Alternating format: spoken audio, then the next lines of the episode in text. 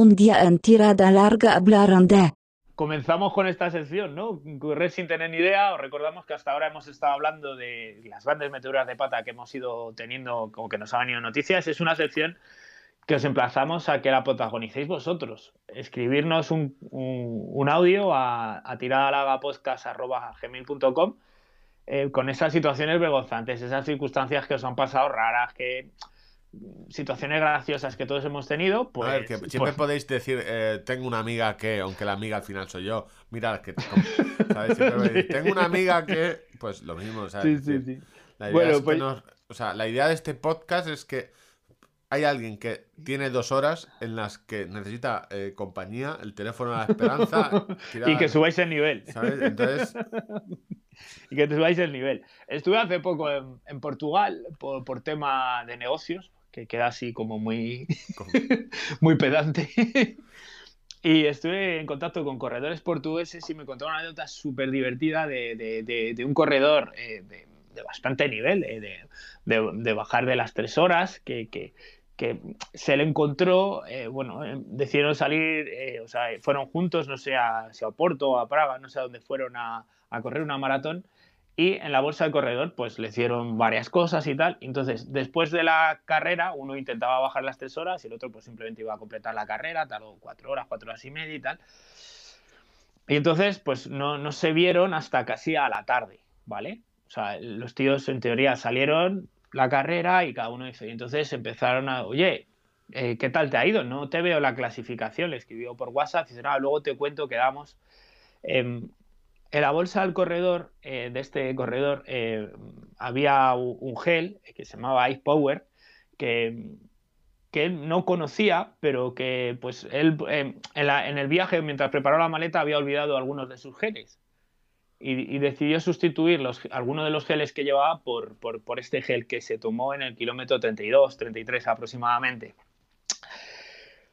Le os voy a contar un secreto. Lo que es el, el, mentol, el etanol y la glicerina en la boca no, no van bien. No van bien, porque lo que había ingerido, y para los corredores españoles reconocerán, tengo de la mano ahora mismo una muestra de gel frío de Ice Power. Ice Power no lleva carbohidratos. Hay que, saber, hay que saber idiomas. Hay que saber idiomas. No lleva carbohidratos. Dios y agua, mentol, etanol, aceite de glóbulos de eucalipto, glicerina. Para la sensación de frío que te lo echas en los músculos. Madre Total, de Dios. Que, ahora mismo con el frío que hace, por ejemplo, a mí hay veces que me echan algo parecido en el fisio y paso frío desde el fisio hasta mi casa por la sensación de frío. Pues imagínate eso en la garganta respirando, que te pasaba el aire y tuvo que parar, eh, le tuvieron que atender los sanitarios o abandonó la carrera y no pudo terminar la carrera porque se había metido en la boca.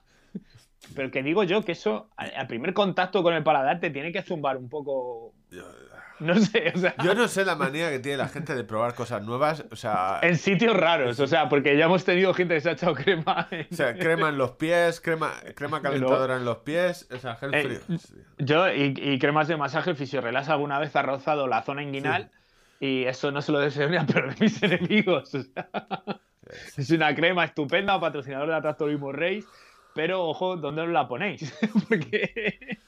Pues Ice Power, se, se, tomó un gel de Ice Power. Ice Power, se, pero que no Claro, que, que, tú lo piensas y dices, tampoco suena Ice Power, o sea, pues tampoco no, no suena Ice Power y luego debajo pone gel Gel, pues esto, power, potencia fría, o sea, a muerte, a muerte con ellos, o sea, vamos a ver, si hay gel de mojito, o sea, al tipo te, o sea, pensaría, o sea, el gel de mojito, pues uno le llama mojito hielo, pues este es fresco.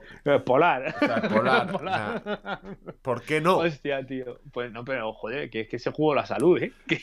yo es que no quiero imaginar esa sensación de frío, que me da miedo las piernas cuando salgo del fisio ahora en estas fechas, este sería... con la garganta, con el aire, hostia, es que es... Básicamente es como si te hubieras tomado 200 cajas de mentos de golpes a la vez.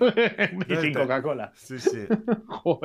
Pues ese es el correr sin tener ni idea que, tengo, que tenía aquí el gel preparado para contarlo y, la verdad es que tú ves el tamaño, formato y te cuesta un poco, pero también podría colar. O sea, yo eh, recuerdo, en, fue en Berlín en Berlín nos dieron. Eh, perdón, dieron... ¿sabes que ese es el, el único veto que tenemos los oyentes y tengo yo? Que Berlín no puedes contar nada.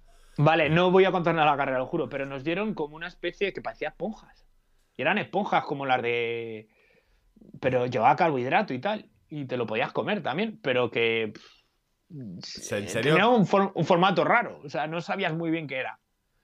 Yo creo que a este corredor portugués le debió pasar algo parecido con, trágicas consecuencias. Sí, con trágicas. dime, con divertidas consecuencias. bueno, sí, sobre todo. Yo, mi amigo Víctor, el, portugués que me lo contaba, se moría de la risa. Se moría de la risa porque, porque fue... Que te pasen el 32 cuando dices. O sea, te dio el muro, el muro, el muro de hielo de. el muro de hielo, Se, encontró, se encontró que era Frozen. De Juego de Tronos. Juego de Tronos se lo encontró de golpe.